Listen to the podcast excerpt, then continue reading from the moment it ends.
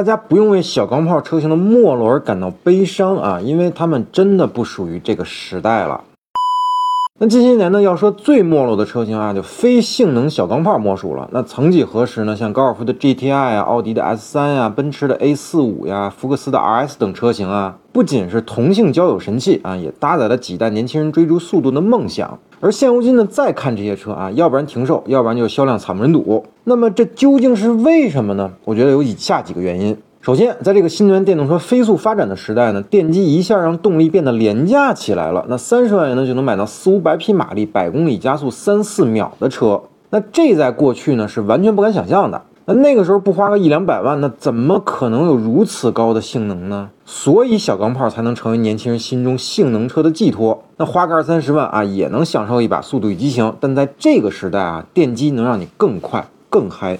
兄弟们，让我们对起来好吗？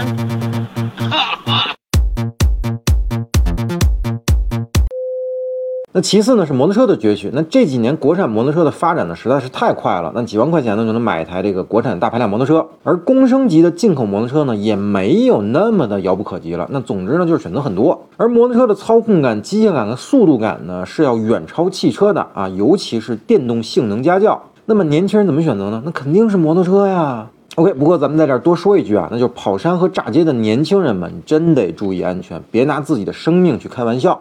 那第三啊，就是这几年的经济大环境啊，大家懂的都懂。那年轻人兜里呢也不富裕，那小钢炮这种玩乐属性主义的车型呢，价格又贵，实用性又差，那没点经济实力的话，真的是很难下定决心去买的。那想跟家里要些钱支持一下，那父母大概率是不同意的，那基本都会说，那买个家用车过日子，那能帮就帮了。但想买个这么个小破车啊，还嗷嗷叫的，那就门儿也没有了。不过呢，东边不亮西边亮，那现如今国产小钢炮的发展呢，真的很快。那从领克零三加到传奇影豹。那能选择的车型呢也有好几款，那甚至比你长得更凶，马力也更大，那算是弥补了进口小钢炮车型的缺失吧。